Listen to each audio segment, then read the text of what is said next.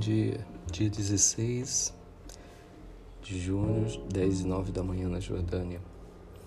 Isaías 64, versículo 4, diz assim: Porque desde a antiguidade não se ouviu, nem com os ouvidos se percebeu, nem com os olhos se viu, além de ti um Deus que trabalha para aquele que nele espera. Eu creio que uma das grandes dificuldades nossas e desafios nossos é esperar em Deus. Esperança, o esperar aqui não é você parar absolutamente tudo e aguardar alguma coisa acontecer. A esperança aqui é no sentido de confiar. Quando algo sai do nosso controle, quando as coisas saem da nossa vista, quando o chão sai do nosso pé. E aí é nesse momento que nós precisamos esperar nele.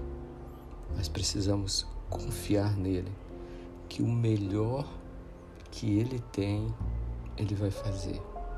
Então, no momento que isso acontecer, no momento que as coisas saírem do controle, espere.